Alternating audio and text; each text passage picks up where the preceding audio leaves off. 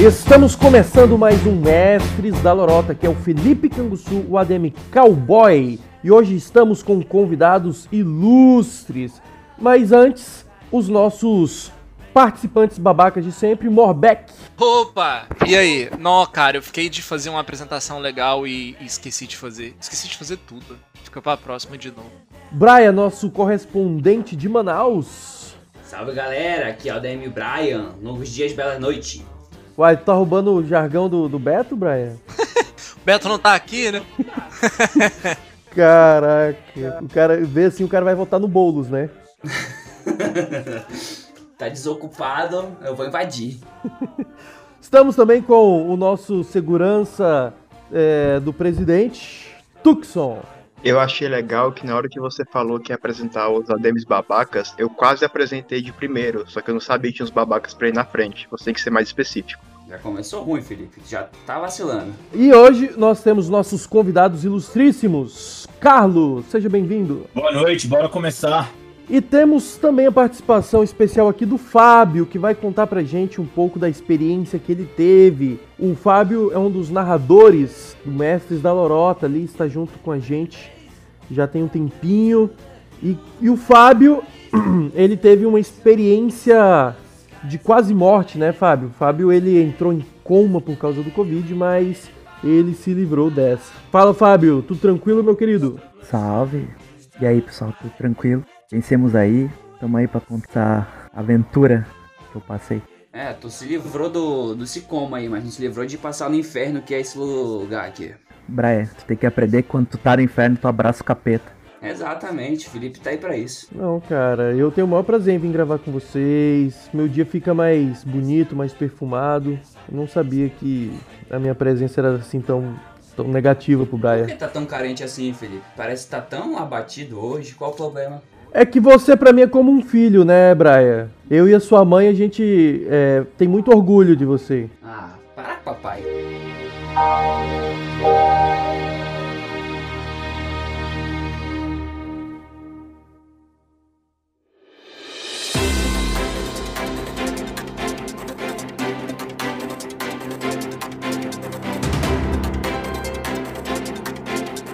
Mas então bora dar continuidade para nossa programação. Braia, o que que você trouxe aí de notícias pra gente, Braia, pra gente atualizar os nossos ouvintes? Opa, galera. A notícia que eu trouxe pra vocês aqui é uma bem interessante. Vai combinar com esse papo que a gente tá tendo aqui. Uma equipe de cientistas japoneses mostrou que é possível mamíferos respirarem pelo ânus. Ué, mas isso eu já sabia, era só ter me perguntado. É, tu já fala por, pelo ânus, né? É. mas nunca achei que respirasse. Não, essa notícia aí não, não rende bloco, não. Ô, editor, pode cortar essa notícia aí. Pode não. ir pra próxima aí, o, o Brian. Não, editor, caralho. Respirar pelo ânus. Nunca tentou? Eu não falei nada, cara, porque eu tô aproximadamente dois minutos aqui tentando e não tô conseguindo. Eu acho que essa notícia é fake. Não, o site é totalmente de confiança. Totalmente de confiança o site. Tem gente que fala pela bunda. Tu acha que não vou conseguir respirar? Cara, prende o ar e abre o cu. Eu quero ver tu respirar, velho. Não vai, não mano. Vai, mano. Não, é em situação de emergência. É, não. não vai, não. Os caras tentando lá, né? cara.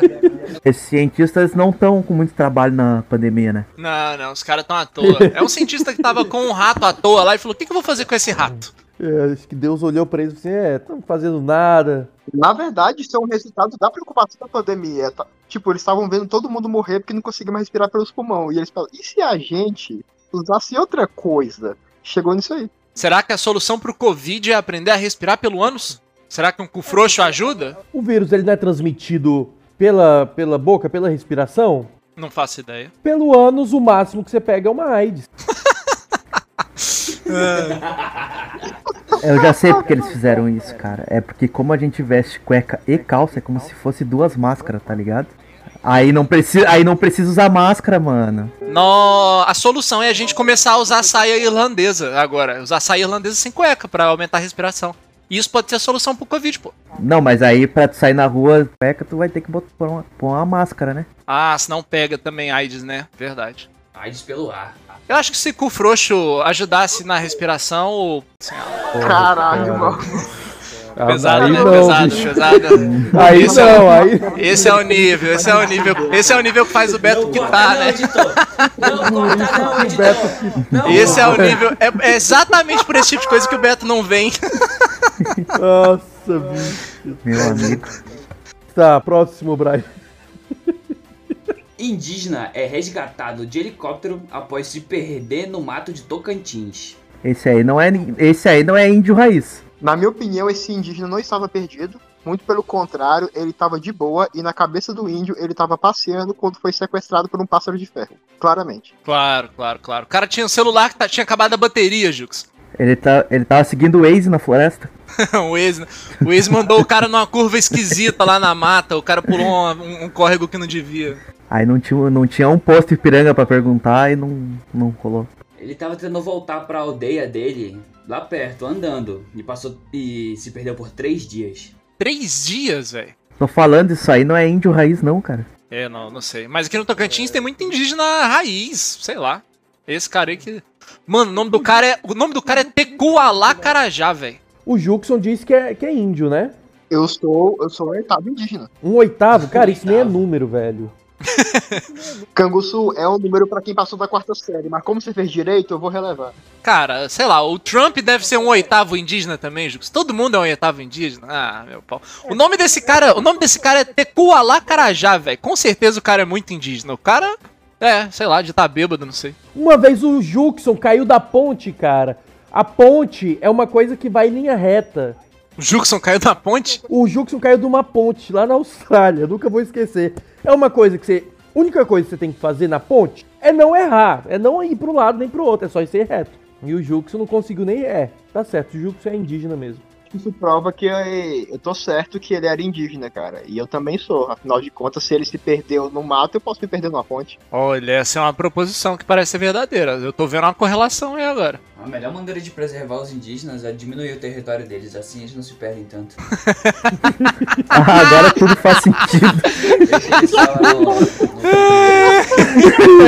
É, muito bom, velho. É, que os pandas, eles não prendem os pandas pra preservar, vamos prender indígena. Botar os caras na gaiolinha, né? Falar, procria aí, gente, pra vocês não acabar. Indígena é animal em extinção agora. A gente tinha que lançar uma nota de dinheiro nova. É, lança uma nota lá com esse cara que se perdeu, né? Por amor aos índios, né, cara? Bora tirar o território deles e prender eles numa gaiola pra eles se procriar. Ainda bem que o Beto não veio, cara. Uma vez eu falei que eu, que eu não gostava muito de índio, porque eu nasci num lugar cheio de índios, né? E realmente eu não gosto. E o, e o Beto tiltou também, ficou bravo. É, muito bom. É, não, o Beto não podia ter vindo hoje, não. Mas ele vai ouvir e vai ficar puto do mesmo jeito, né? Quando o episódio estiver no ar, a gente avisa pro Beto pra ele, pra ele ouvir o episódio tomando um chá de camomila. O Beto é nossa bússola moral, cara. Sem o Beto a gente. A gente tá perdido, cara. Nossa, esse episódio aqui mesmo, a gente, tá, a gente já começou fraco já e tá indo ladeira abaixo. Tem mais alguma notícia aí, ô, ô Brian? PC Siqueira revelou que sofreu overdose e quase morreu. Abre aspas. Segunda chance. Segunda chance de conseguir cometer a overdose, tu diz? Eu não sei, Ai. tem uma segunda chance. Eu tenho a segunda chance de finalmente conseguir novo, aquela overdose. Não, e o, e o bom é que a matéria, ela, ela fala que pra comemorar a, que ele tava com problemas com alcoolismo e drogas. E pra comemorar a vitória sobre o alcoolismo, ele postou uma foto com um chopp. Eu fico pensando assim, quando ele vencer ah, a pedofilia, ele vai postar uma foto no Vaticano, será? Pra comemorar também? Achei meio contraditório, sim. Exato. né? Cara, mas o PC Siqueira tá muito esquisito, velho. Eu lembro da época que ele era um nerdzinho de óculos, velho, falando, falando besteira. Ele era vesgo. É, ah, ele fez. É verdade, ele era vesgo também, né? O que, o que, que esse cara anda fazendo hoje em dia? Ele parece que deu, deu uma surtada pesada mesmo. Cara, será que quando ele convulsionou na overdose ele ficou vesgo de novo temporariamente? Uai, ele deixou de ser vesgo? Se ele fez uma cirurgia pra, pra enretar o olho. Injetar um olho. Retar o olho. Ah, que pai. adjetivo bom, velho. Injetar. Enretar conjugação, deixa eu ver. Não, velho, o dicionário não, não chegou no seu nível ainda. Ah, ele, ele foi no, no alinhamento lá, cara. ele fez o balanceamento, é.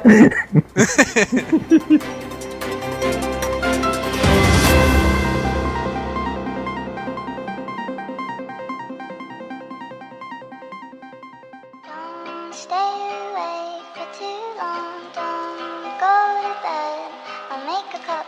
Vamos dar seguimento então para nossa programação do dia.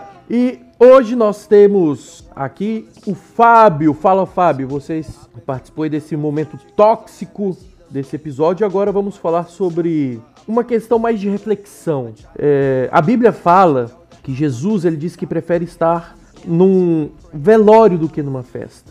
Porque no velório você para para refletir na vida.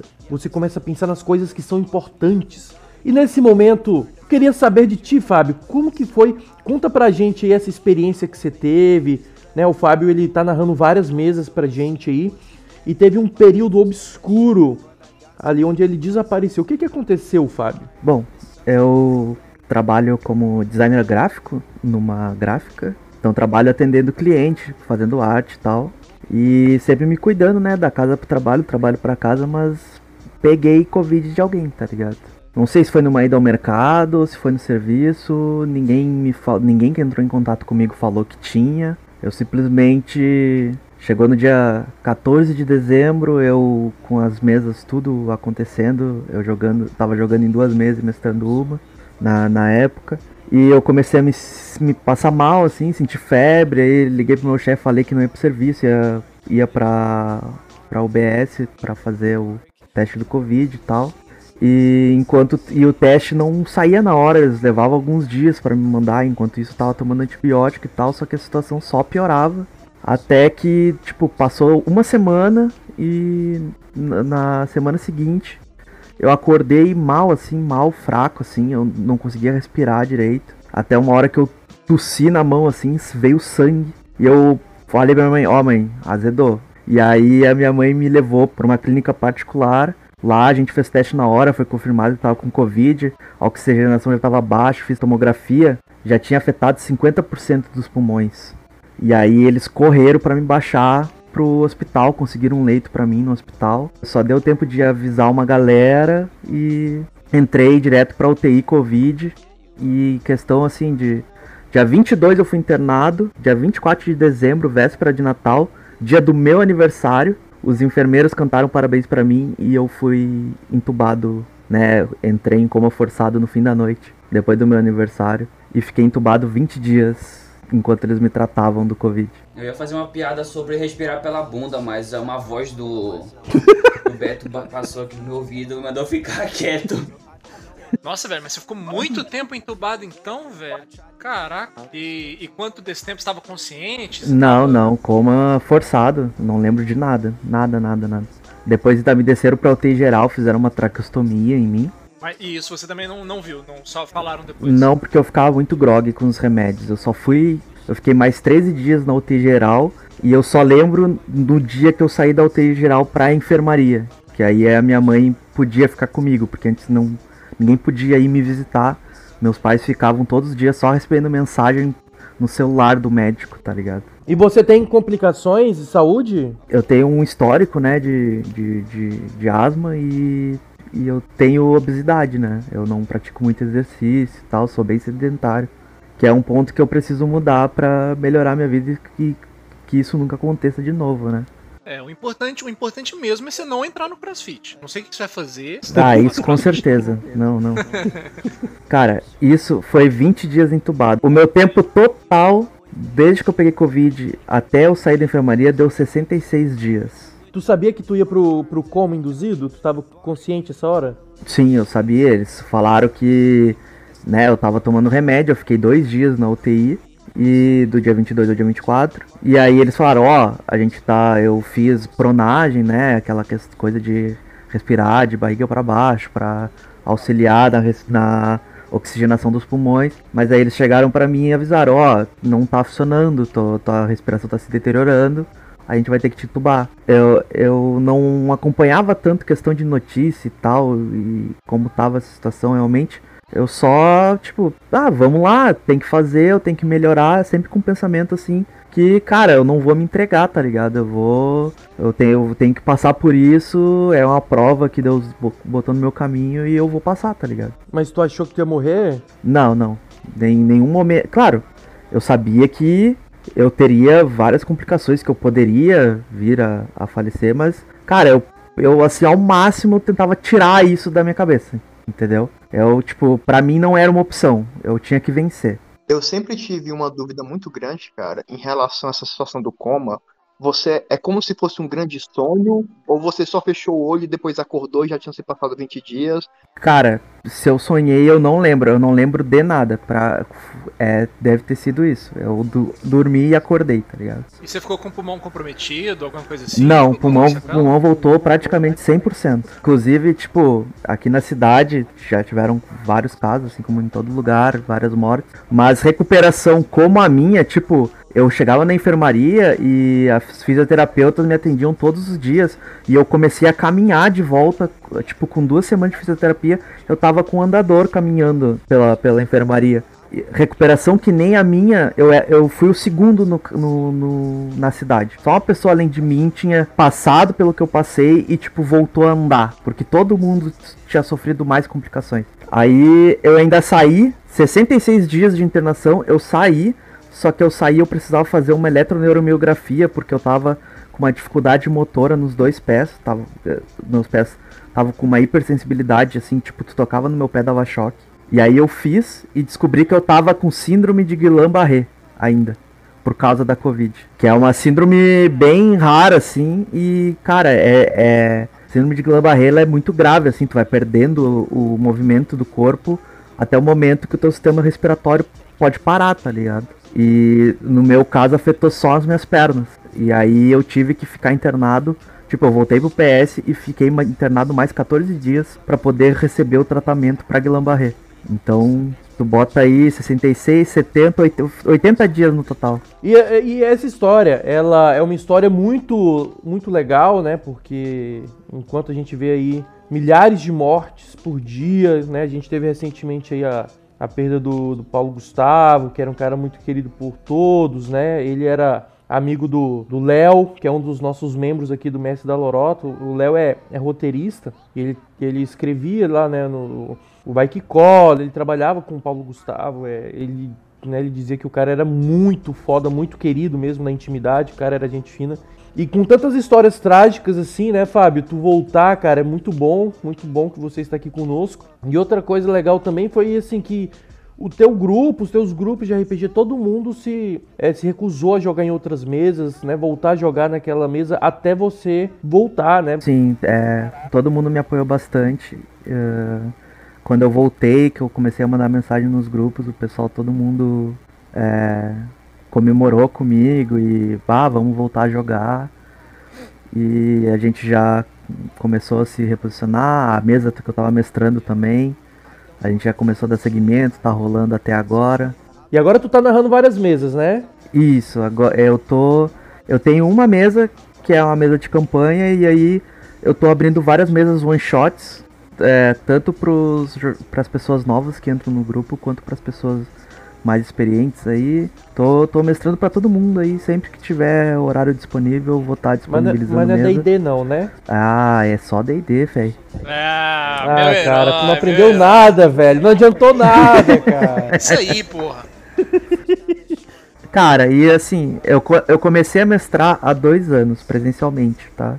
Quando eu comecei, era eu e um grupo de amigos que ninguém sabia jogar RPG, a gente aprendeu a jogar D&D junto, porque era o clássico. Então, se, se vocês querem falar de outros sistemas aí, mestrem pra mim pra eu aprender, pô. Bora, fechou. Storytelling, Mundo das Trevas. Ele tá no melhor sistema já criado na história. É, isso é verdade. Ah, Isso amor de Deus, cara. Você você já pode, bora começar o episódio de verdade, você já pode ir embora, Campos. Deixa aqui os profissionais conversarem. É isso aí, Fábio. Muito, é, muito obrigado. Seja bem-vindo ao mundo dos vivos novamente. E bora lá, bora jogar RPG. O RPG ele tem unido muitas pessoas. Usaram o Revify em mim, né? Não usaram o Raise the Dead, graças a Deus. Não, e o bom é que tu nasceu no dia 24, né, cara? Tu é, nasceu no Natal e tu também ressuscitou dos mortos, né? É, mano. Você e Jesus têm muito em comum. Ele só tem um delay, né, cara? Jesus foi em três dias, ele demorou uns 20, mas é isso aí, isso aí. É que eu nasci no Brasil, né? E no Brasil demora mais as coisas. Mas O, Tudo o é burocrático. de- É, o é país da é burocracia. burocrático. O cara foi no registratório público, tá ligado? E aí teve que assinar um monte de papel, teve que chamar velho, pagar A senha, eu quero. Só pra encerrar esse bloco agora meio tenso, é, se fosse o PC Siqueira, ele teria comemorado com uma carteira de cigarro. O cara, ia, o cara ia postar no meio de um monte de gente, vou, né? Numa vou festa falar lá com esse, 600 vou pessoas falar sem esse máscara. adentro então. Meu pai é fumante desde os 14 anos de idade. Aqui em casa, quando eu peguei, obviamente eu passei pra todo mundo. Todo mundo teve Covid aqui em casa. Só eu fui internado. Eu, e o meu pai foi o único que não teve nada, assim. O pai só teve perda de paladar e olfato, assim. E ele era o, o mais, assim, ele é cardíaco, Ah, já teve pulmante do cara problema, era uma- O tudo. pulmante do cara é feito de pedra já, Não. Fábio. Não tem como comparar. Pô, essa é a marca do cigarro dele aí. Derby, certeza que é derby. Pro Esse- cara. Aham. É? É. Quando o cara. É porque derby, é, derby. é que todo mundo sabe que derby é coisa de destruição, né? É, não, derby transforma o seu pulmão numa pedra, maluco. Não tem nada que, que faz. Covid que- entrou lá e, o- e o- e a nicotina do Derby já chegou e falou, ó, já tem dono, sai fora.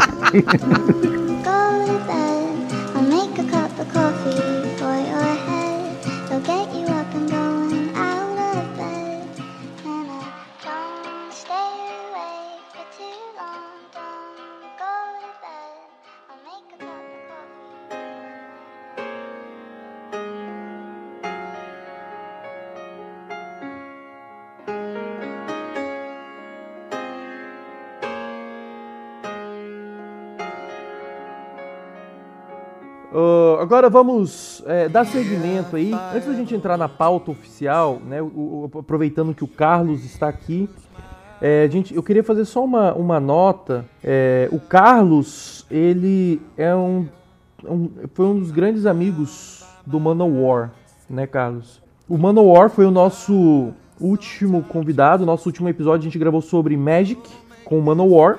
E no dia que a gente postou o episódio, algumas horas depois, ele veio a falecer. E foi uma notícia muito trágica, né? Nossa equipe ficou muito surpresa e abalada com isso. O cara era jovem, cheio de vida.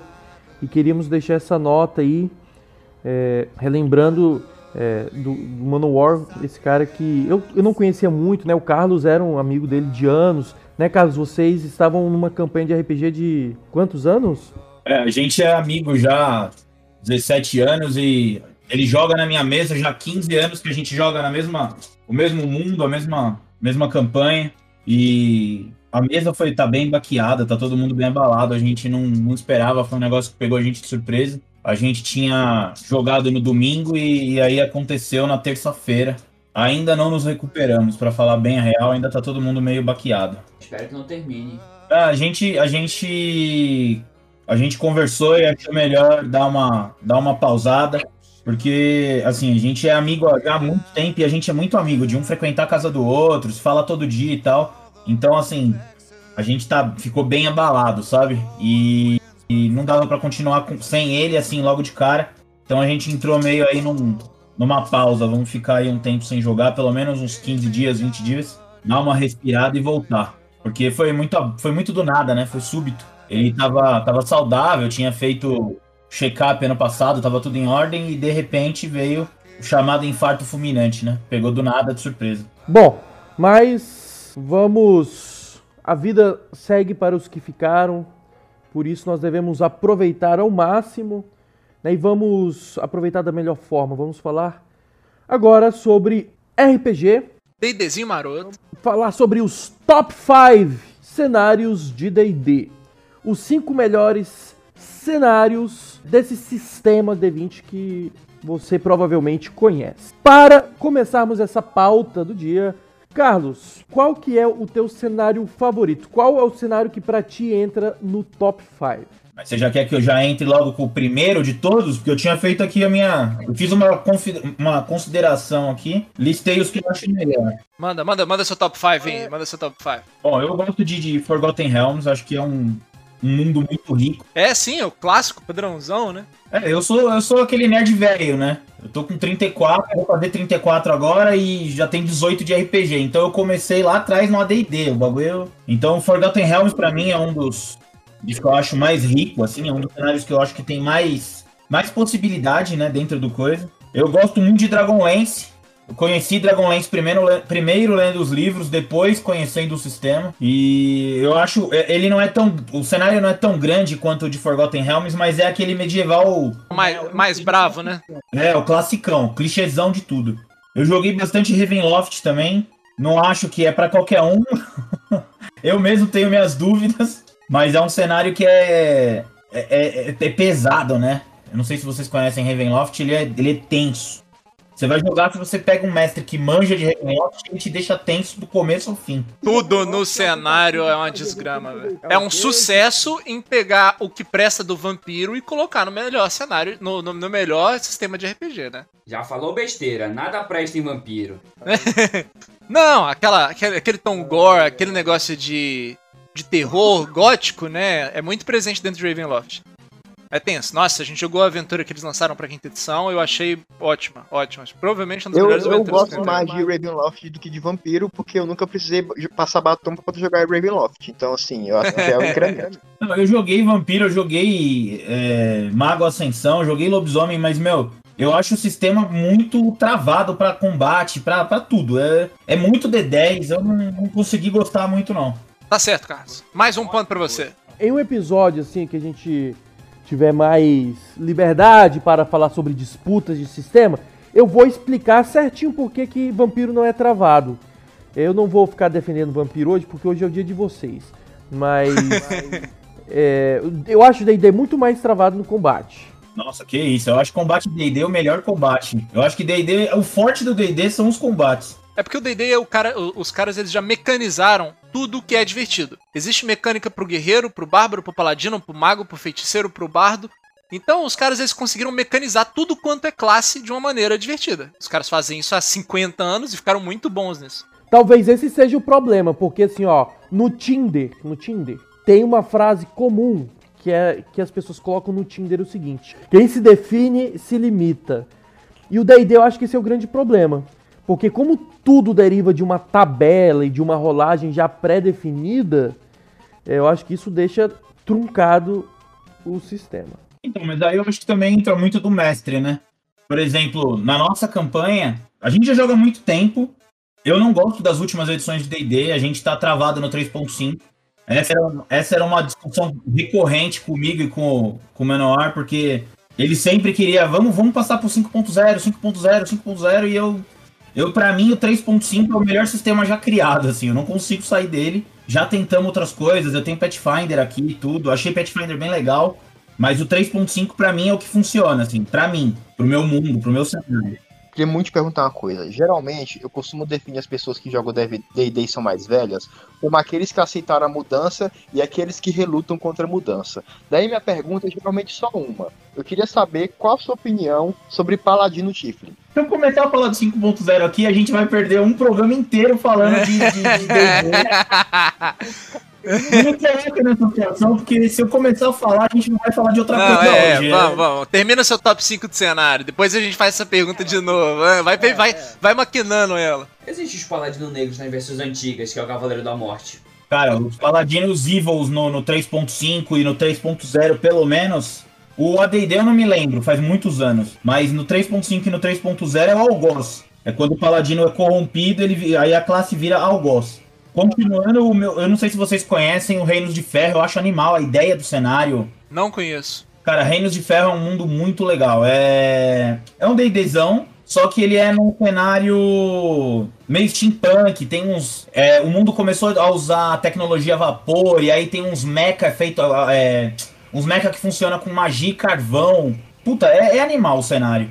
Cara, as fotos, as fotos do cenário aqui parecem legais. Lembram um pouco o Eberron também. Essa variação um pouco steampunk com magia, assim, lembra muito Eberron, tipo máquina vapor e tal. É, o, o negócio é que Eberron não tem punk, né? Que é baixa qualidade de vida. Não tem charme, né? Vai olhar o resto da galera. Tem o quê? Desculpa. É que ele falou que não tem baixa qualidade de vida em Eberron. Eu falo, ah, não tem nas grandes centrais, assim, mas Eberron tem muito. É porque quando você fala que o cenário tem um punk, é porque é algo que caracteriza o cenário em si. Né? O, todo o cenário é punk. É- coisa punk tem em todo lugar. Brasil tem punk, todo mundo lugar tem punk. Nos show tem punk, tem roda. Eu, eu conheci Eberron, mas eu não joguei. Assim, o que eu conheço é de ler por cima, dar uma olhada quando sai alguma história, alguma coisa que eu gosto de acompanhar, mesmo para buscar inspiração e tal. Mas eu não cheguei a jogar em Eberron, então eu não, não tenho como opinar. Agora, Reinos de Ferro é bem legal. A história é muito boa. Tem toda uma história em cima de uma espada, de umas bruxas. Meu, a história é bem animal. E o cenário para você mestrar, ele além dele te dar muita liberdade, ele é um cenário bem diferente. Justamente porque ele mistura magia e, e, e essa tecnologia a vapor, sabe? Se tu fosse dar um resumo pra quem não conhece nada, exatamente o que diferencia do D&D padrão pra esse aí? O que, que mudou né, no mundo, além dessa tecnologia de vapor? Então, tudo, tudo dentro dessa, desse mundo, a tecnologia desse mundo todinha é feita a vapor. Então, tipo, eles têm locomotiva, tá começando a ter locomotiva no mundo. Eles têm esses robôs que são abastecidos à base de magia e carvão. Então tem lá o mestre da mestre dos é, mestre de mecha, de mecha armadura, é uma classe. O cara vai lá e aí ele consegue controlar esse negócio, só que ele tem um tempo. Ele tem tempo por causa do carvão. Ele é movido a magia e carvão. Depois dá uma pesquisada aí que vocês vão gostar. É, o cenário é bem legal. Me lembra um pouco Bioshock aqui. É, ele é bem parecido com o Bioshock. Ô, ô, Carlos, então tá. Antes de você falar o teu último, só pra gente dar uma, uma resumida aqui. O Reino de Ferro, então, tem essa premissa de steampunk, né? Vapor, tecnologia e tal. O que a gente vê em Bioshock, né? Trem a vapor, mechas, é, batalhoide e tal.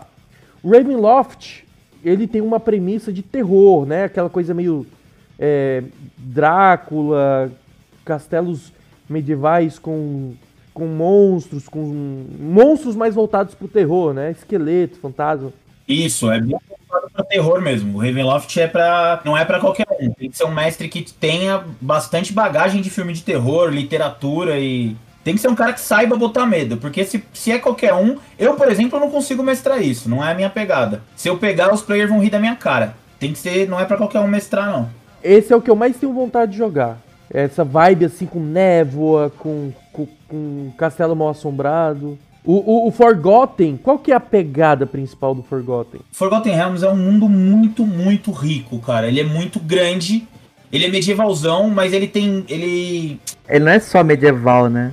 Se pegar uma parte mais futurista do Forgotten Realms, tu pode viajar lá é, ter- entre planetas, né? Ah, sim, é. Cê, cê- mano, Forgotten Realms é uma brisa. Se você senta pra jogar, tem toda a história dos deuses, por onde que passou, onde começou. O cenário é animal. O cenário é animal. Tanto pra quem tá mestrando quanto quem tá tá jogando. E ele tem muito material. Então, mesmo quem não conhece nada de RPG, quem tá começando a mestrar, tem muita coisa pra pegar e, tipo, dá pra começar tranquilo, sabe? Ele tem muita opção. Muita diversidade, né? É, ele não te limita. Ele seria o cenário mais rico em elementos, assim? Eu acho que não sei se ele seria o mais rico, porque aí o mais rico eu vou, eu vou deixar pro final, que foi o que eu, é o meu top one. Agora, eu acho que ele é, o- ele é o que tem mais diversidade e mais material. O Forgotten Realms durante muito tempo foi o, o cenário oficial de D&D, né? Então, tipo, tudo que saía de D&D era pra Forgotten Realms. E, e- e o Dragonlance? Qual que é a premissa do Dragonlance?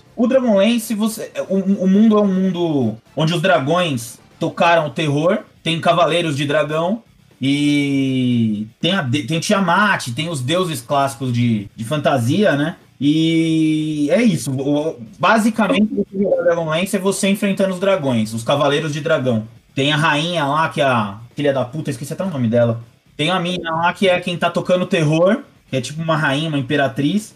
Bem que essas coisas você muda, né? Essa, essa parte cada mestre coloca do jeito que quer. Mas o mundo é basicamente esse. São os cavaleiros de dragão que são os vilões. Tem dragão pra todo lado. É pra aquele cara que quer o, o arroz com feijão básico e que não vai passar mal. Muitos personagens, inclusive, de Dragonlance, eles têm uma, uma, uma inspiração muito similar às mesmas inspirações de Forgotten Realms. Então, por exemplo, Tiamat existe em Forgotten Realms. E se você for olhar Dragonlance, tem sim uma, uma rainha lá negra que consegue virar o dragão de cabeças também.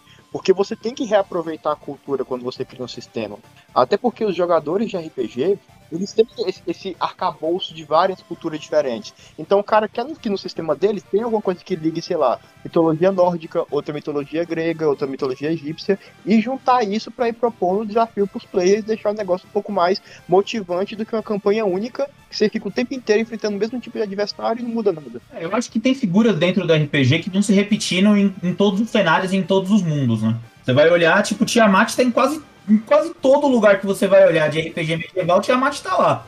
Ele aparece de algum jeito. Tiamat é aquele dragão com várias cabeças coloridas, né? É um deus dos dragões, né? O deus maligno. Ele é o maligno, o Bahamut é o, é o deus bom. É, dentro de Forgotten Realms tem essa, essa associação à cor do dragão. Então, os dragões metálicos, ou seja, dragão de ouro, dragão de bronze, dragão de prata, estão comumente associados, associados ao bem e seguem Bahamut, que é o dragão de platina, o deus supremo deles. E tem os dragões cromáticos, vermelho, azul, verde, que estão associados aos dragões malignos e que seguem a Tiamat.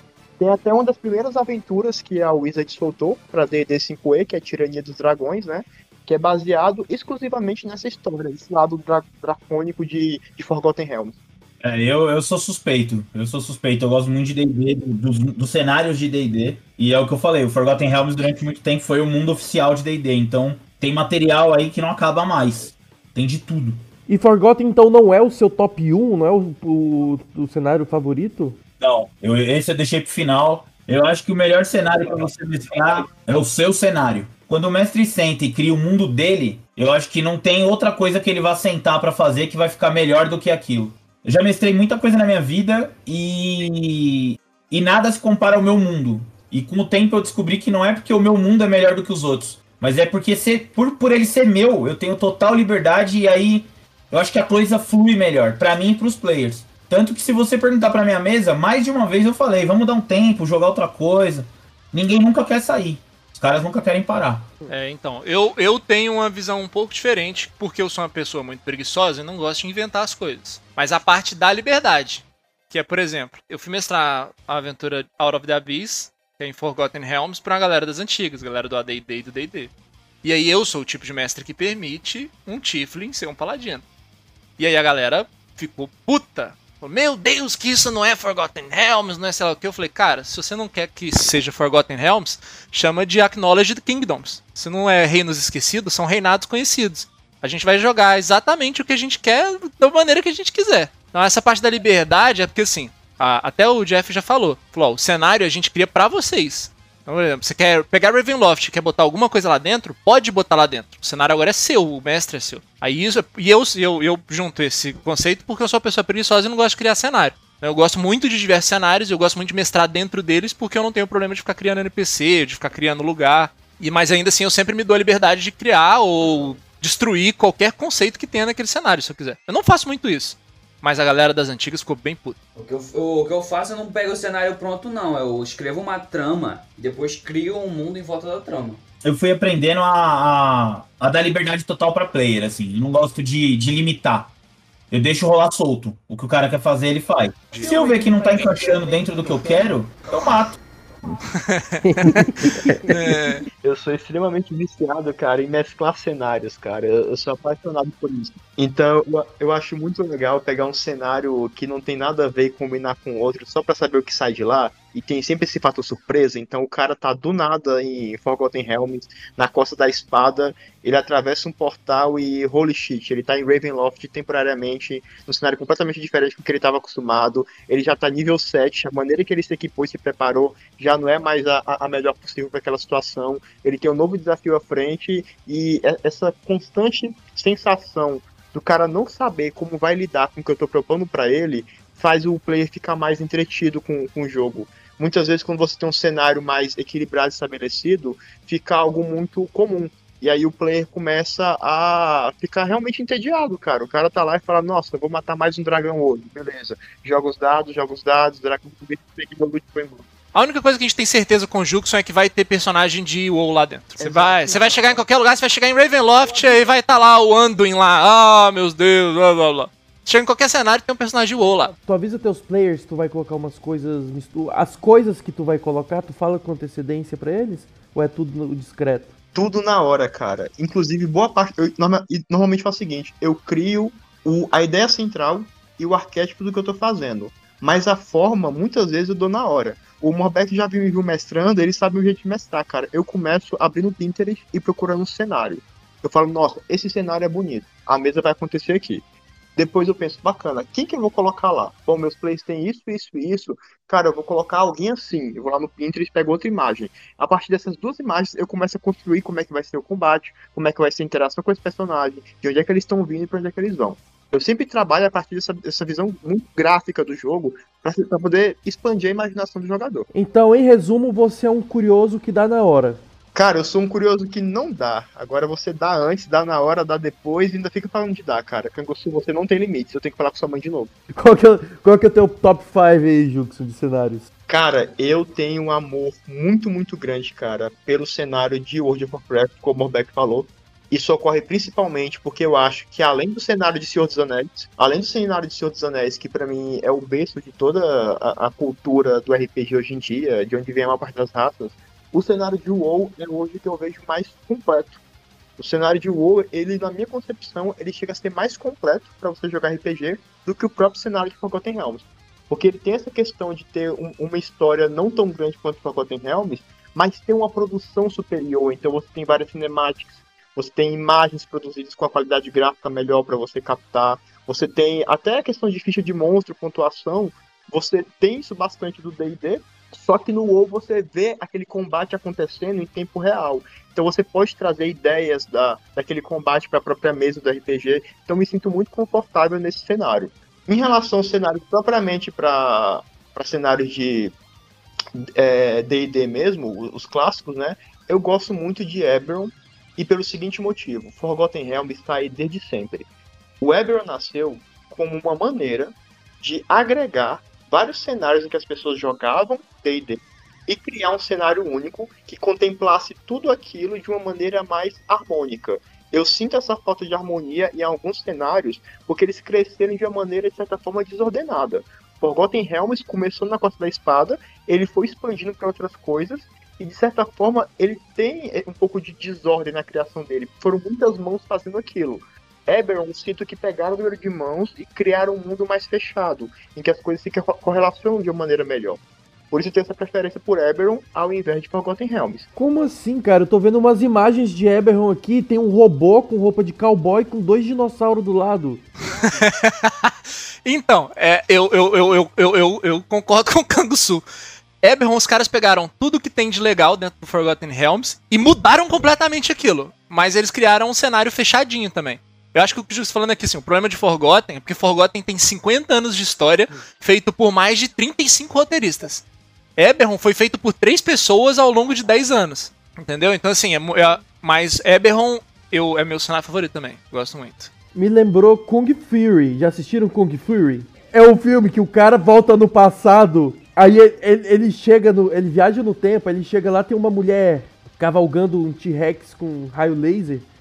Aí ele pergunta: em que, é, em que era que eu voltei? Ela falou: na era Viking. Ele: ah, sim. O Velociraptor com lasers, eu devia ter imaginado. cara, me lembra. Eu vi as imagens de Eberron, só me lembra esse filme, cara. As coisas Não, muito então, aleatórias. Eberron é porque os caras, eles eles pegaram aquilo que existe dentro de Forgotten, né? O, o que que é o Halfling, o que que é o Elfo, o que que é o, o Orc, o que que é o Gnomo, o que que é o Humano, e mudaram completamente a origem e os porquês deles. Então, é, é tipo assim, é a mesma coisa, mas totalmente diferente. E aí os caras justificam de é, existe orc, por exemplo, dentro de Forgotten, né? Os orcs, no entanto, dentro de Eberron, eles são xamãs que protegem o mundo contra demônios, contra pragas, contra espíritos. Então é um conceito diferente de orc, entendeu?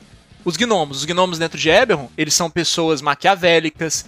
É, apesar de serem estudiosos, eles acham dentro da sociedade deles que é normal você ludibriar uma pessoa, você ganhar vantagem sobre ela indevidamente, entendeu? Então são conceitos muito diferentes do que a gente tem de Forgotten.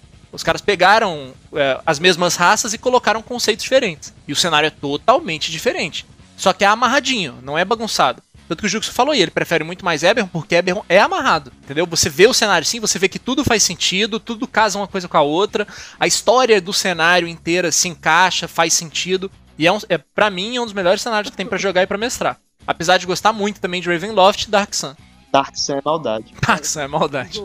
Então, então, o primeiro cenário favorito meu é o cenário de WoW, o segundo é o, o de Ebron, o terceiro é Forgotten Realms, mas eu quero deixar um adendo aqui em Forgotten Realms pelo seguinte, é, o- é o Forgotten Realms você tirando o aspecto mais óbvio. Se você analisar, cara, a maior parte esmagadora das campanhas que ocorrem em Forgotten Realms ocorrem apenas numa parte do mapa, chamada Costa da Espada.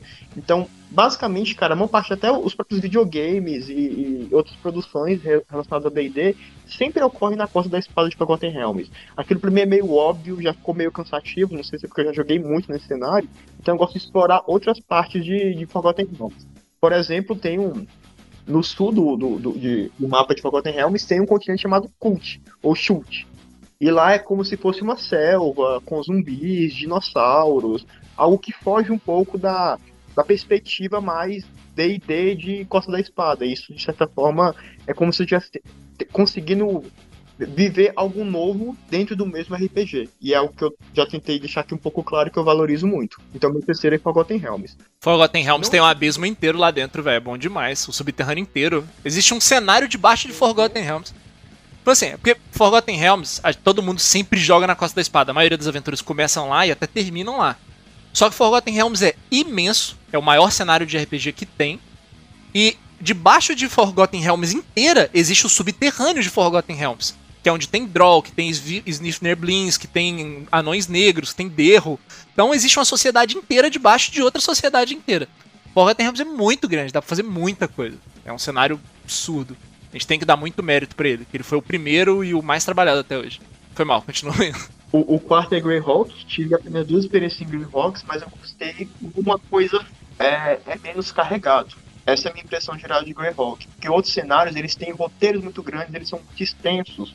Por mais que você queira, às vezes, dar uma boa ambientação, para determinado tipo de mesa, você quer só um fast face. Você quer que a história vá passando ali um pouco mais rápido para os jogadores encontrar outras coisas. O Greyhawk permite isso. Qual que é a, a pegada do Greyhawk? É Forgotten Realms com personagens novos. Cara, eu acho que é um, é um- é um Forgotten Realms compacto. É por isso que eu tô defendendo ele aqui em quarto lugar. Porque o Forgotten Realms, como a gente tá conversando com você, é muito amplo. O Greyhawk é uma pequena parte do Forgotten Realms. Uma pequena parte digamos, funciona, replicada, reproduzida, que te dá um aspecto de novidade. Então é muito bom pra uma, uma aventura que você quer um ritmo mais rápido. E o último cenário, cara, que eu acho que vou até me punir aqui, vou me xingar pra eu defender, mas eu tenho que defender porque eu já joguei. E eu gostei, cara. É o cenário nacional, cara. Tormenta, Tormenta não é um cenário ruim. Muitas pessoas falam mal de Tormenta, mas eu acho um cenário divertido. É um cenário meio, meio megalomaníaco, porque foi feito meio assim a, a- às loucuras, entendeu? Mas eu acho que dá pra você extrair boas, boas experiências jogando em Tormenta. Eu joguei em Tormenta em D&D, eu joguei jo- Tormenta em 3DT. Das duas maneiras encaixou muito bem, eu gostei do cenário, gostei desse, desse aspecto um pouquinho Dark Sun que uma parte de Tormenta tem, de você tá sempre perto da morte o tempo inteiro, isso é bem legal. E esses são meus cinco cenários. Só complementando, eu acho que Tormenta é. Tormenta é que nem um revólver. Tormenta é que nem uma arma. Se ela tiver na mão de um cara treinado, que sabe usar, ela é, ela é muito bem utilizada. Se ela cair na mão de uma criança ou de um Zé bêbado, vai dar merda. Tormenta é um mundo que, assim, você pega um cara que, que, que sabe mestrar, que tem um, um jeito bom de narrar, que conhece o mundo e o sistema, um cara criativo, ele consegue fazer um bagulho muito louco. Se você pegar um cara que é meio amarrado ou que não tem tanta segurança, fudeu. Porque é uma zona, né? É uma bagunça. Tem o. Tormenta, se a gente fosse trazer Tormenta pra explicar para as pessoas que não conhecem nada, Tormenta é o domingo no- nos anos 90. não, Tormenta é o domingo nos anos 90. Você, de um lado tem o Gugu com as minas peladas na banheira, Van Damme de pau duro na TV, 3 horas da tarde. Do outro, tem a Gretchen revelando, né? Aquele programa infantil com mina pelada é, é os anos 90. Bota um Celso Portioli lá, tem um cara botando torta na cara do outro. Ai, velho, muito bom. Caramba, cara, é muito isso. E no final da- do dia tem um fantástico que é pra falar que o brasileiro é sério, né? Fala, não, que a gente é sério, tá fazendo um negócio aqui importante. Cara, é muito isso, né? Você passa um tempo no deserto enfrentando um monte de insectoide que destrói todo mundo, e aí você volta pra cidade e você entra, sei lá, numa sauna nega lá de três tetas, tá ligado? Fantástico, é Fantástico mandava que a gente é sério, mas ele. Mas não, mostrar o Mr. M aqui. É, é, verdade. É, não, mas é porque não dá pra pra ser sério o tempo todo também, né? Fala, tá pedindo demais. Eu já vi cara mestrar também, fazer campanha muito louca, que durou tipo dois anos de campanha, ficou muito animal. Eu não, não, não- eu não mestrei essa, eu assisti. E, e já vi cara que, mano, tentou e virou piada. O bagulho degringolou assim. Cara, na, na, Deu na- certo no programa mesmo. da Xuxa. No programa da Xuxa, que era um programa pra crianças, velho. Tinha aquela banda que foi cantar aquela música lá. Don't wanna know short dick man. Tipo, eu não quero homem de pau pequeno. Não sei se vocês lembram disso. Cantando pra plateia só de criança, bicho. A Xuxa apresentava um programa de biquíni, velho. Anos 90, o Sérgio Malandro apresentava um programa infantil. O Sérgio Malandro apresentava um programa infantil cheirado de cocaína. Anos 90, eu era criança e não gostava de assistir Xuxa e o meu tio gostava, tá ligado? O Sérgio Malandro já admitiu isso em entrevista, que ele ia, ele ia gravar cheirado. Aí chegava lá, ficava mandando as crianças nadar no chão. Nada no chão, nada no chão. Ah, tinha- eu, eu tinha um tio que era mecânico de oficina, cara, e ele ficava atrasando o trabalho porque. Não, é hora da Xuxa. Tô lembrando de um programa dos Simpsons que o Bart e, os- e o, e o Homer vêm pro Brasil, acho que até veio a Copa do Mundo. Aí o Bart tá no hotel, ele liga a TV. Aí ele fala que vai começar o episódio favorito, o programa favorito das crianças brasileiras. Aí é uma mulher loira com biquíni. Ela fala: Hoje nós vamos aprender o sentido do relógio. Horário, aí ela gira pro horário. Anti-horário. as tetas gira pro girando o, o negócio. girando a cordinha na, no- na ponta no biquíni. Não, e o Bozo, cara. Até hoje, se você colocar no YouTube lá, você vai ver um, um vídeo do Bozo cheirado, colocando pirulito num saquinho de pó e chupando. Malucaço, cara. Ah, O Bozo era o. muito. Tem vídeo do Bozo na internet roçando na Gretchen. A Gretchen dançando e ele encoxando ela no programa, gente. Anos 90 era terra sem lei, cara. Eles eram namorados. Ele pegou ela da zona, cara, e levou pro programa dele. Gostei de Tormenta. Quando o cara. Véi, que comparação ótima, cara. Acho que a gente se perdeu um pouco na comparação. muito mas- bom, muito bom. Não, agora que eu me encontrei, cara. Agora que eu sei onde que eu quero jogar. Aí a gente começou a falar de Tormenta, entrou numa mesa de Tormenta aqui, tá todo mundo lembrando os background, né?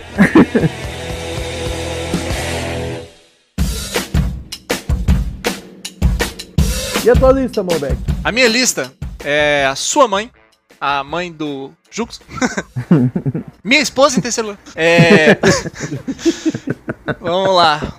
Eu tenho uma certa preferência, principalmente porque é o que eu joguei recentemente. Então eu gosto demais de Eberron, que tem essa pegada. Tem tanto Halflings que domam dinossauros e vivem de maneira selvagem, quanto elfos que são bárbaros que vivem pela guerra, quanto orcs xamãs e ou gnomos urbanos que são totalmente. É, uma sociedade meio deturpada. Então eu gosto mais dessas características únicas que tem dentro de Eberron. É um cenário muito rico, muito rico, muito rico, muito rico. Tem Warforged, que é uma das minhas raças favoritas. Então eu acho que hoje, como eu tô mestrando essa mesa, atualmente é o que eu mais venho na minha cabeça de gostar, o que eu prefiro.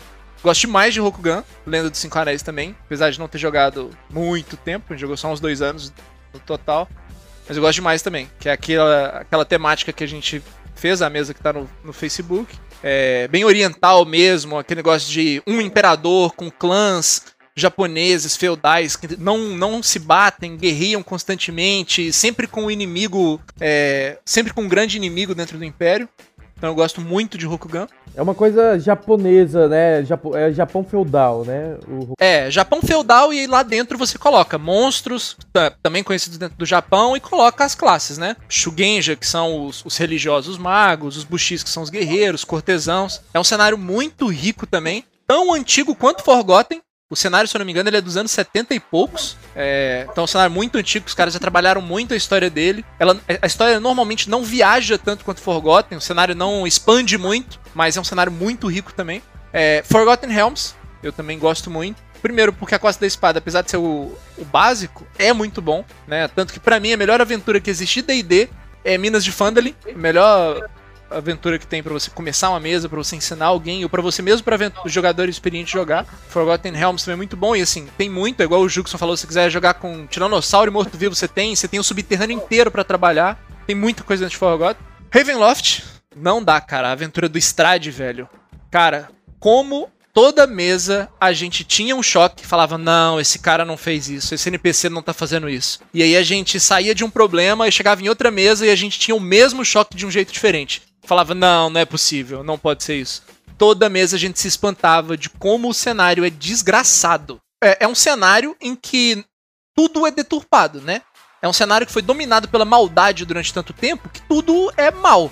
As pessoas que sobrevivem, elas estão lá só sofrendo maldade ao longo do tempo. Então, nada é o que parece. Você vê uma velhinha, velho, desconfia. Você vê uma criança, desconfia. Você vê um rato, desconfia, velho. Porque tem grande chance daquele rato tá roubando queijo pra fazer algum ritual esquisito. Entendeu? Então é um cenário muito pesado. Como você faz pra sobreviver à maldade? Você pratica a maldade. É, cara, e é, e é isso que tá dentro de todo mundo dentro de Ravenloft. É um cenário muito pesado. É muito pesado. A aventura que eles lançaram na quinta edição é, é ótima. É muito boa. E por fim, Dark Sun, que é um cenário muito maldoso, que você joga num cenário que não tem magia, não existe ferro, ou existe, é raríssimo, e é tudo à base da sobrevivência. Não tem água direito. Ele é tipo um Mad Max medieval, né? Isso, exatamente, é um Mad Max medieval, em que as raças também são. É igual o Eberron, as raças não são aquilo que parece. Os Halflings, na verdade, são canibais dentro do cenário. É, elfos foram quase extintos. Os anões são pessoas. É, enfim, tudo é deturpado também. E o principal foco do cenário é aquela, aquela sobrevivência. Aquela sensação de que a, a sua única arma é uma faca de Eu osso. vou sair Tem chance dela vou quebrar? procurar isso aí. É, a Dark Sun é pesadíssimo. É, um cenário onde os anões são pessoas é. É, é porque ia terminar, é porque assim, os anões lá dentro, eles também são muito deturpados, entendeu? Eles, em diversas eras, eles se acharam algumas eras superiores e outras eras inferiores. E isso sempre deu muita briga, muita guerra, enfim, é um trem meio esquisito a relação dos anões com humanos e elfos. O que, que você acha dos, dos psionicos de, de Dark Sun? Então, eu só vi o Psionico do Dark Sun na quarta edição, porque na quinta não tem, e a 3.5 eu joguei pouco. E eu odiei. Eu achei muito ruim a ideia. Faz sentido dentro do cenário existirem os psionicos, né? É legal a ideia quando você pensa, mas na prática, cara, não casa. O melhor de Dark Sun é aquela brutalidade, parecido mais com Dragonlance também. Aquele negócio mais. aquele feeling mais arcaico, mais medieval, mais de porradaria é, e de sobrevivência do que alguém resolvendo as coisas com o poder da mente. Apesar de fazer sentido dentro do cenário, eu não gosto. Mas tá lá, dá pra fazer um negócio legal, tem muito personagem que dá pra fazer legal, mas eu não sou muito fã. No geral, assim, toda a ideia do Psionic eu nunca gostei. Apesar de ter feito um e jogado com um durante muito tempo, ainda assim eu não gosto muito da ideia de Psionic. Por quê? O que, que você acha de Psionico? É, eu, eu gosto da ideia de psionico em qualquer mundo, tipo, qualquer lugar. Eu sou fã de Akira, eu joguei muito Galerians, então, tipo, eu gosto do conceito. Eu acho que dentro do cenário, dentro do mundo de Dark Sun, a ideia é muito legal, é o que você falou, mas eu concordo que a parte prática e a parte de sistema ficou falha, eu acho muito ruim. Eu acho travado, eu acho que. Pois é, os caras tentaram tanto e nunca fizeram. Eu acho que nunca funcionou. É isso. A ideia é sempre boa, os personagens são sempre bons, mas nunca funciona a regra, nunca funciona a classe. Sei lá, não. é, eu tenho psionicos no meu mundo, mas eu acabei eu sentando e pegando o livro do, do mestre. E fazendo eles. E é algo que os caras, é algo que os caras tentam emplacar há muito tempo. Na quarta edição eles fizeram, não prestou.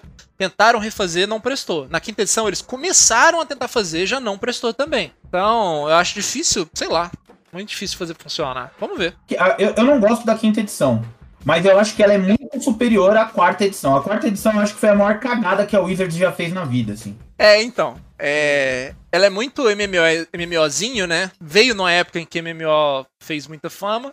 Mas eu acho que ela tem o mérito dela também. Ela, ela tem alguns pontos fracos e pontos fortes, igual qualquer outra versão. Eu, no geral, eu gosto. Não voltaria a jogar, nunca, mas valeu. Pra mim, foi, foi bom ter passado por ela. É algo válido, entendeu? É Igual. Valeu a pena terem feito ela, terem feito a experiência, mas eu não volto atrás, eu não volto pra ela. Não voltaria a jogar. É tipo aquela mina feia que você pega na balada, você fala, eu não me arrependo, mas não pegaria de novo. É, muito bom. é que os caras queriam atrair um, um público novo, uma galerinha mais jovem. E, e como eu tenho a sensação que, que o tempo vai passando, as pessoas vão ficando mais pau no cu. Nego que é tudo mastigado, tudo muito fácil. Eles pegaram o D&D e falaram assim, não, não, joga tudo isso fora e vamos transformar num jogo de videogame. A sensação que eu tenho é que virou um, um jogo de videogame. Isso, é a proposta dela, a proposta dela é justamente essa. Aí assim, as desvantagens. Você sente que é algo totalmente mecanizado, né? Você não se sente mais imerso, perde muito da imersão. Uma coisa que tem na quarta edição e que pra mim serve como maior aprendizado é balanceamento entre classes. Você pega o livro do jogador 1 e o 2, as classes são muito balanceadas. Porque eles transformaram num joguinho de videogame. Todo mundo tem um poderzinho à vontade, um poderzinho por encontro e um poderzinho por dia. O poderzinho de todo mundo dá um dano mais ou menos igual, tem um efeito mais ou menos igual. Então, assim, é, todo mundo faz o- aquilo que ele quer. É, eu quero ser um guerreiro que consegue parar os inimigos ou que causar dano. Você consegue. O mago, mesma coisa. Eu quero ser um mago que para os inimigos ou que causa dano. Você também consegue. Então essa. é- é- é- o balanceamento pra mim foi muito bom.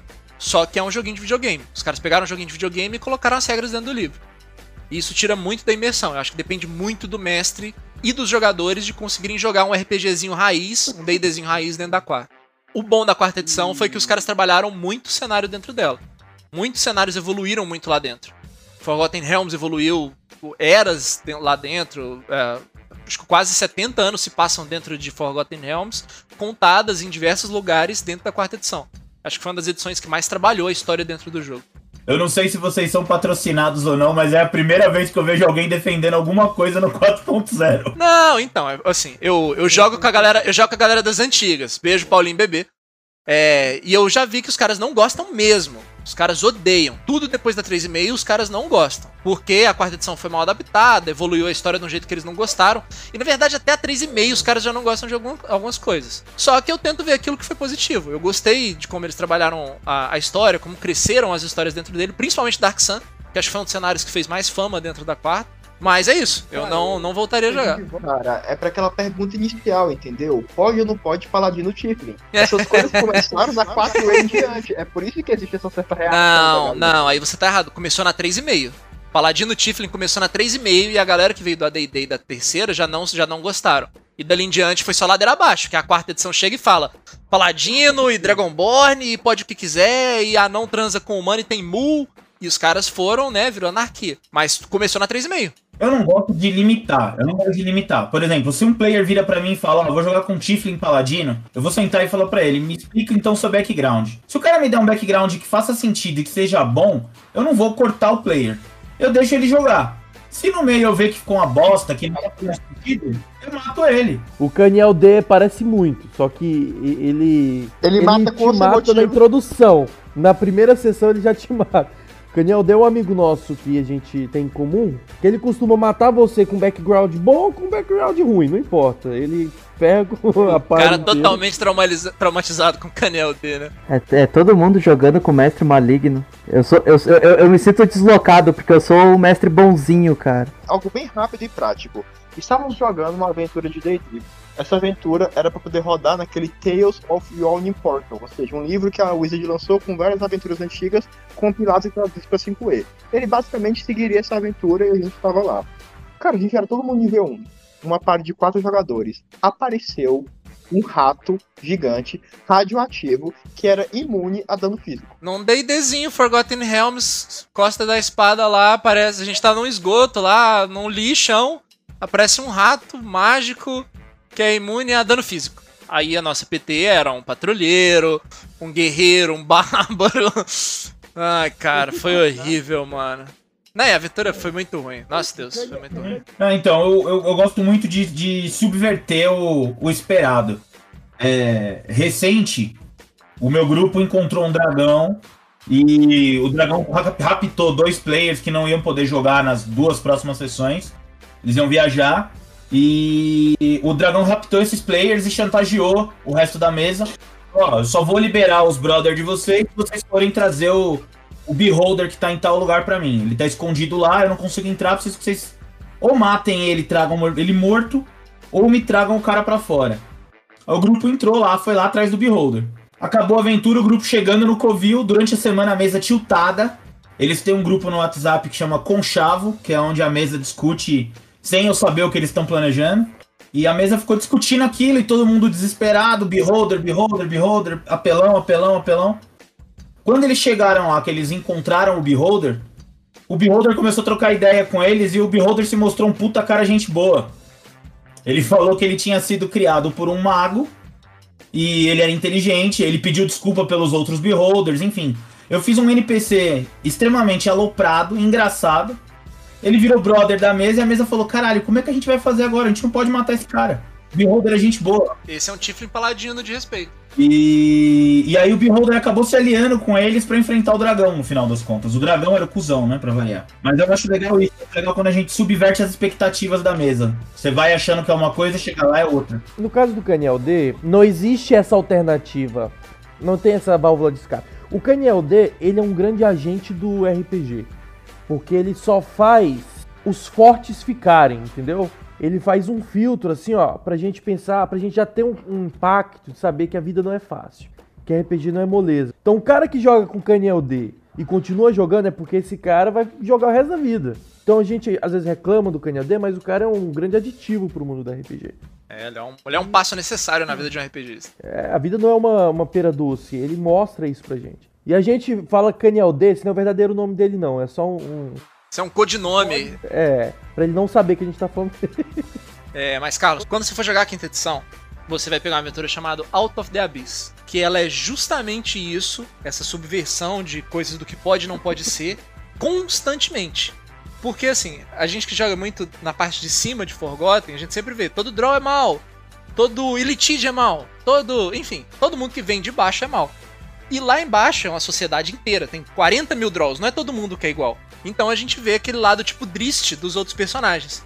E aí você vai ver dragão, que pode, ser, pode não ser gente boa, pode ser gente boa, beholder, é, troglodita. Então é uma aventura muito boa porque tem justamente esse outro lado das criaturas. Porque o mundo lá embaixo é muito mais complexo do que a gente imagina lá em cima de Forgotten, entendeu? Dentro do, meu- do meu mundo eu tirei essas, essas limitações. Não- eu não sigo muito esse esquema de. Ah não, o vampiro tem que ser mal, o Drow tem que ser. Eu deixo o player viajar e fazer o que ele quiser. E é aquilo, né? Sempre que fica uma bosta, eu mato o player. Não tem muito problema com isso. Não, tu mata o personagem, né? Pelo amor de Deus. Eu nunca vou jogar pra mesa, velho. Jogo na mesa do cara no, na, no dia seguinte, após a sessão, o cara bate na minha porta. E aí, não gostei do personagem.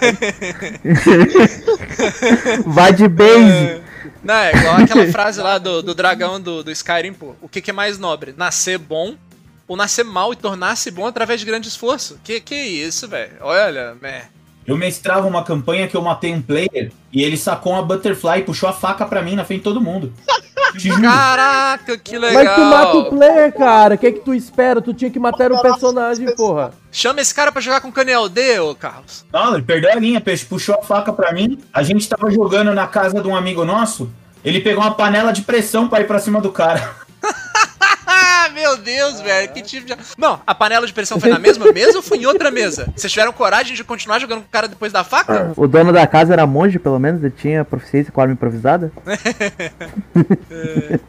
Foi no mesmo dia. O, o cara puxou a faca pra mim, aí os outros players entraram na frente e um deles pegou a panela de pressão que tava na pia. Solta essa Meu porra! Deus, que legal. Essa mesa é DMCG de verdade.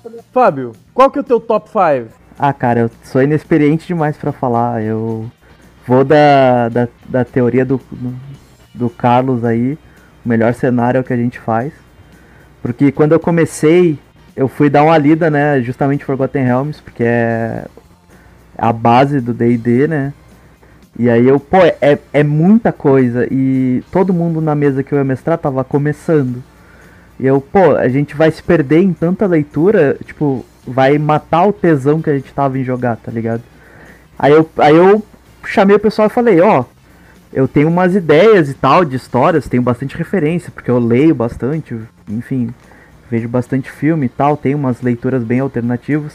Ah, eu quero montar um cenário próprio e quero que vocês me ajudem a construir esse cenário. Então, dei total liberdade para os players, né, desenvolverem muito backstory e criarem, por exemplo, cidades inteiras e, e criarem NPCs eles mesmos para eu poder correlacionar. Eu fui desenhando o mapa, entendeu? De- Fiz o panteão e, cara, é, já tem dois anos que eu comecei, a campanha já tem dois anos. Eu já criei um site onde eu vou postando tudo. Eu crio, eu escrevo contos ah, sobre NPCs e, e sobre o passado, por exemplo. Tem um, tem um bardo no, no grupo e a mãe dele morreu misteriosamente ah, quando ele era criança. Eu já tô no terceiro capítulo do conto que conta a história da mãe dele. E, e que vai chegar no final pra explicar por que, que ela morreu. E aí eu vou lançando isso pra eles aos poucos. Cara, ah, é, é, é completamente diferente, assim, tipo, eu fui conhecer Forgotten Realms de verdade por causa da pandemia. Porque o pessoal da mesa presencial não, não se adequou muito bem pro online. E aí o que, que eu fiz? Aí eu dei um. fiz um hiato na campanha, já faz uns oito meses. E desde então eu comecei a mestrar one shots e eu, pô, vamos testar então, vamos estudar. A cada one shot a gente vai lendo um pouquinho do cenário de Forgotten Realms e vai aprendendo. Hoje em dia eu já conheço quase tudo assim das, das organizações e tal, insiro, incentivo os players novos aí, mesmo no, no Mestre da Lorota. Eu falo pro pessoal, ó, cria os per- o background, a introdução vai ser na cidade de Neverwinter ou em Waterdeep. E os representantes de cada organização são tais, tais e tais. Falo pra eles o que, que cada organização vai atrás, entendeu? Eh, incentivo eles, tipo, quer fazer uma história genérica? Tipo, tá recém come começando, beleza. Mas, tipo, tem todo esse enriquecimento, eu colo vários links e vou trabalhando. E às vezes eu, eu me surpreendo com os jogadores, porque eles vão atrás de material do Forgotten Realms. E eles, na hora de me falar o, back, o background deles, eles me trazem coisas que eu não sabia, tá ligado? E aí isso vai agregando conhecimento de todo mundo na mesa. Eu acho isso muito bacana. Não, vocês fazem muito bem. O melhor jeito que tem de aprender um cenário é jogando mesmo. É, isso aí só funciona com, com jogador iniciante, né? Jogador velho. Jogador velho ia chegar e falar: Você tá estragando Forgotten Realms? Por que, que você faz isso? Não dá pra fazer isso. Jogador velho é chato, cara. Jogador velho é chato. É, eu não, não tenho esse conhecimento, de, essa experiência pra falar do jogador velho, eu sou da nova geração. Sou um mestre super permissivo. Ah, quer fazer paladino Tiflin? Faz aí, mano. Não dá nada, não. É, o negócio é que é bruto. Ah, então, então você tá no início aí da carreira de mestre, conhecendo aí dos cenários, a mecânica, tá certo. A minha primeira experiência com RPG nem foi D&D. Eu joguei uma mesa de Might Blade antes de começar. Might Blade, o que, que é isso, cara? Ensina a gente. É um, é um. Bom, é um sistema brasileiro, inclusive o cara que criou e desenvolveu o sistema é da minha cidade. E aí um amigo dele mestrou pra gente. Foi bem legal. Mas lançou livro, tudo, já. já... Might Blade já tá bem consolidado aí esses dias, eu tava vendo na publicação do Mural de Mesas aí. Não sei se foi o Regir que lançou, mas tem uma mesa de Might Blade rolando aí no Eu grupo. vi, eu vi que tem mesa de Might Blade mesmo ali no, no grupo. No- acho que é o Jerry. Meu, eu conheci RPG jogando no sistema Diamond do, do Caçaro e do Del Débio. Caraca, velho, todo mundo aqui começou em sistema meio esquisito, velho. Vamos, abra seus corações. Eu comecei jogando Velha Arcádia, é o nome. Foi meu primeiro RPG. Faço Olha ideia de, não faço ideia de quem, quem escreveu, quem fez, mas foi o primeiro RPG que eu joguei. Vinha com um tabuleirozinho, uns bonequinhos que você fazia, que você, você montar de papel. Era, foi divertido, foi bom.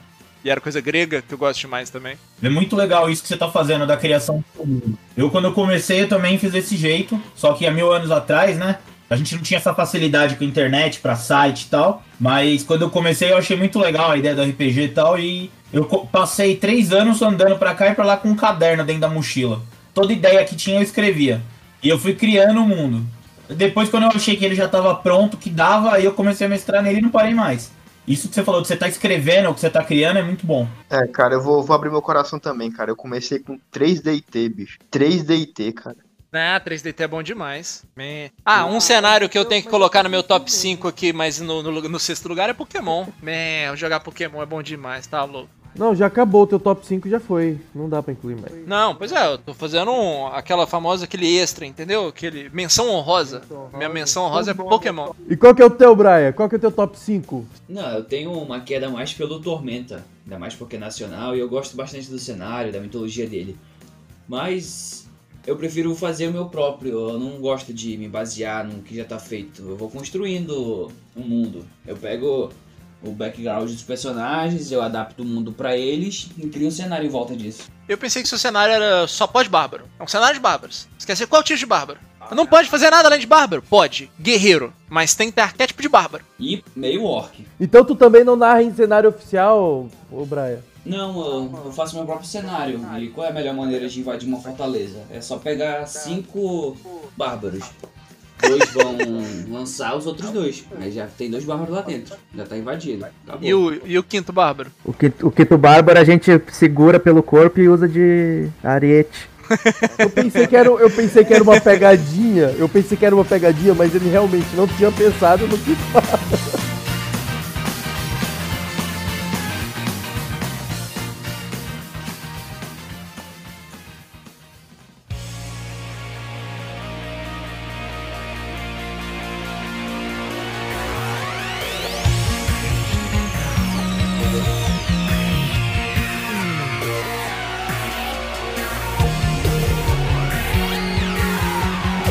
Mas, pessoal, então, para encerrarmos esse episódio de hoje, para fazermos um top 5 oficial aqui, porque a gente falou top 5, mas cada um falou 5 diferentes.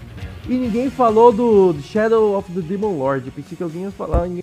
Então, é porque são. Os clássicos, eles são muito mais pesados do que esses outros. Não que eles não sejam bons, mas porque tem tanto cenário pra falar. Mas Shadow of the Demon Lord é muito bom também. Mas então, para fazermos aqui um oficial, cada um diga o seu favorito, o principal cenário para você.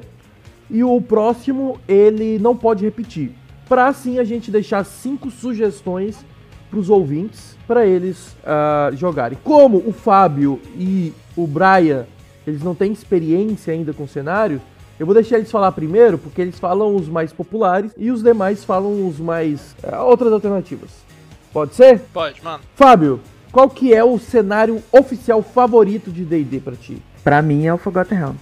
Forgotten Realms. Brian, Tormenta. Tormenta. Carlos, Eu acho que eu vou indicar o Reinos de Ferro, que eu vi que muita gente aí não conhece. Acho que vale a pena a pesquisa. certo. Forgotten Realms, Tormenta, Reino de Ferro e Juxon. Cara, eu, numa situação normal, eu indicaria o universo de WoW, mas eu não acho que ele é, ele é muito voltado pra pra eu indicar pra alguém. Ele é mais pra quem realmente gosta do, do jogo e quer transpor pro mundo de D&D. Eu diria que o melhor cenário feito pra D&D, enfim, na minha opinião, é Eberron. Olha só, ainda bem que você falou Ebron, que não ia ter que falar e eu queria falar Rokugan.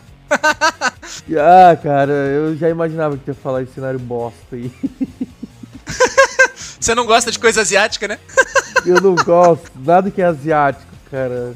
Ô, Morbeck, então o teu é esse? É, Rokugan, Rokugan. Então é isso, pessoal. Então o nosso top 5 oficial é Forgotten Realms, Tormenta, Reinos de Ferro, Eberron e Rokugan. E vale fazer menção honrosa aí a alguns, né? Que é o, o Dragonlance, Greyhawk, Ravenloft, Shadow of the Demon Lord, pra quem quer ter a sensação de jogar Call of Cthulhu dentro de um cenário de fantasia igual é igual D&D, é o cenário. Porque seu personagem vai, vai ficar insano, você, você vai enlouquecer e ele vai morrer com o tempo.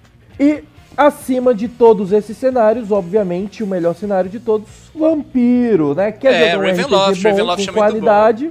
Cara, eu, sinceramente, se eu se puder cortar essa parte do vampiro aí na edição final, eu ficaria feliz, cara, porque eu não quero me associar a gente que joga vampiro. Vai que meu pai fica sabendo, né? Exatamente. Você que tá ouvindo esse episódio, confia, tá? Vai no Vampiro que não tem erro. É, Ravenloft, gente. Vampiro.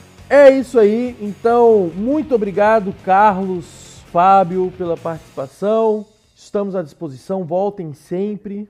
Querem deixar aí o, o- as redes sociais, a divulgação de alguma algum contato?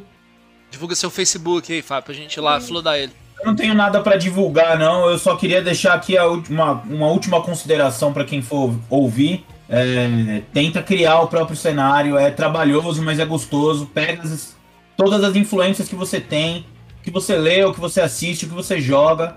Dá uma viajada e cria o seu mundo, porque não vai ter nada melhor pra você mestrar do que o seu próprio mundo.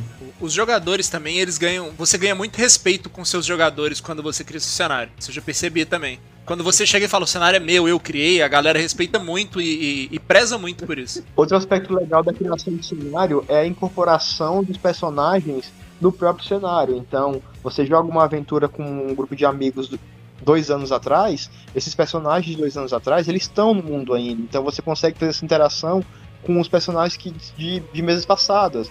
Vai chegar um momento que seu cenário vai estar tão rico com as mesas que foram ocorrendo que ele vai de fato parecer com um mundo realmente complexo, criado, com vários NPCs para você montar suas aventuras. E se for jogar DD, joga quinta edição. Não faz igual o Carlos aí, não. Não fique preso no passado. Eu queria deixar uma pergunta aí pros seguidores aí, no final da enquete, quem ficar à vontade pra falar. Flynn Paladino pode ou não pode? Pode. E o melhor de tudo em criar seu ce- cenário próprio, o maior benefício de todos, é que você não vai precisar ficar lendo livros de outros cenários. Você não precisa piratear nada. Não, você, que- você que tem preguiça de ler, não precisa ler material nenhum. Isso que ele falou em relação aos players é verdade. É, Eu jogo já faz 15 anos. A minha primeira mesa, meu primeiro grupo, hoje é considerado um, é lenda. Eles são conhecidos como lendas. Eles já morreram há, sei lá, mil anos e ainda se fala deles. Então a mesa vai ficando empolgada. Isso vai. A mesa vai contribuindo, ganha outro peso pra eles, entende? O Beto aqui falaria, é claro, é uma história escrita a várias mãos. Eu vi que o pessoal se empolga na tua mesa mesmo, né, cara? Os caras puxam até faca. Panela de pressão.